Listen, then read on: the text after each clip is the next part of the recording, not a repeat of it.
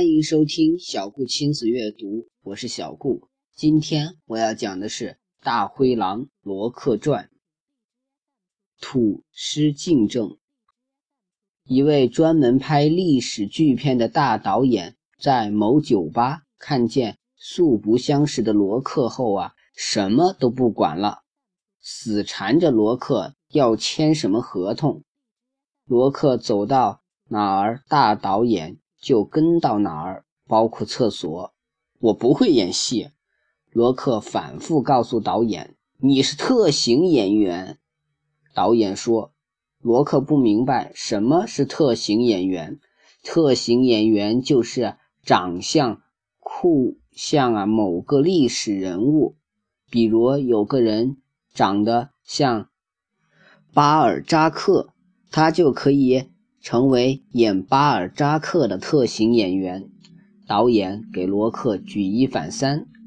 我像谁？罗克问导演。你和纪国总统长得一模一样。等纪国总统死了，你演他准轰动。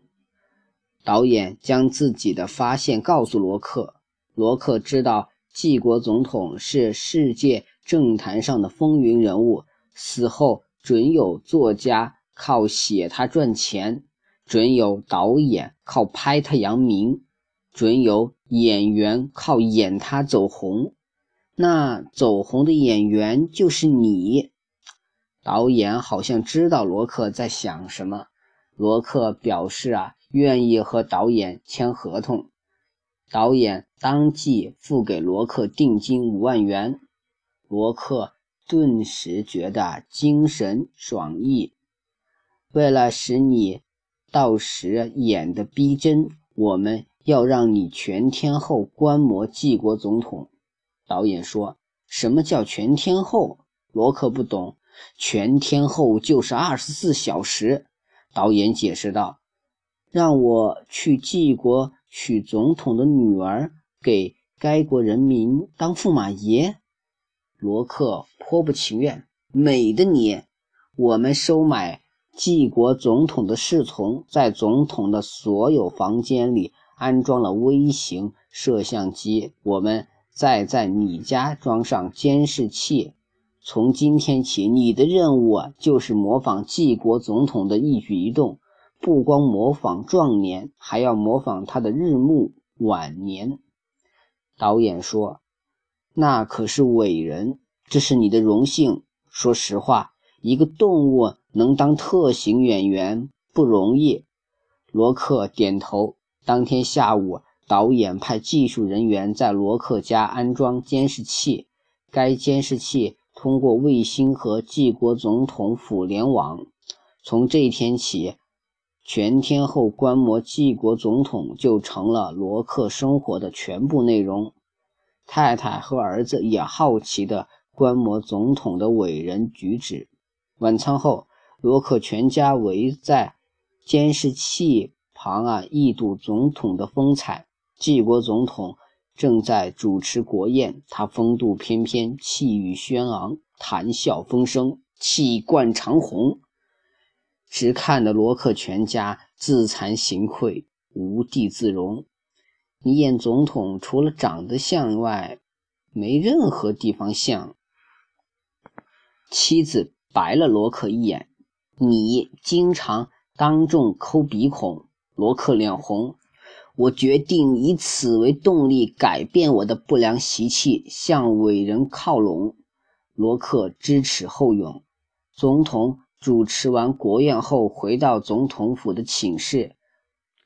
坐在床沿上抠脚丫子，抠完了还闻抠脚的手指头。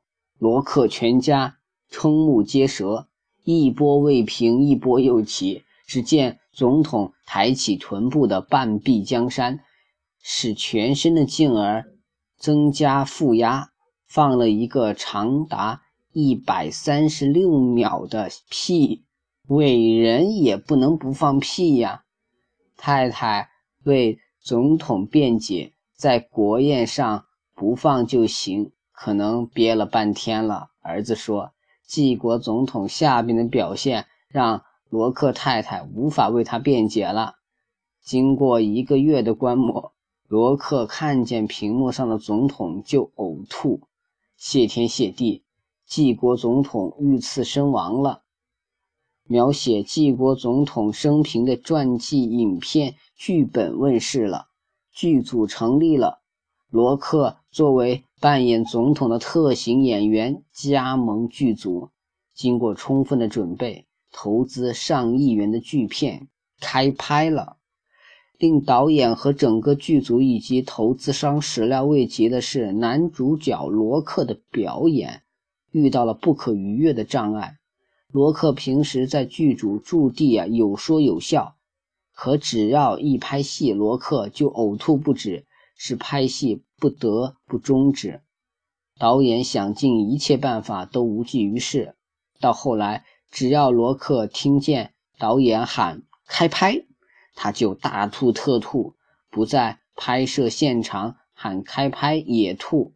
经过专家会诊，认定罗克。患的是一种罕见的特型演员心理失衡呕吐失禁症，目前无药可医，导演只得换演员，并要求罗克赔偿损失。罗克说这是工伤，他要求导演承担一切医疗费，还说导演毁了他，使他今生今世再不能出演伟人。好了，今天罗克的故事就到这里结束了。明天我接着说罗克新的故事，希望大家喜欢听，也希望大家能多多关注我的个人微信号以及微信公众号“小顾亲子阅读”。谢谢大家的收听。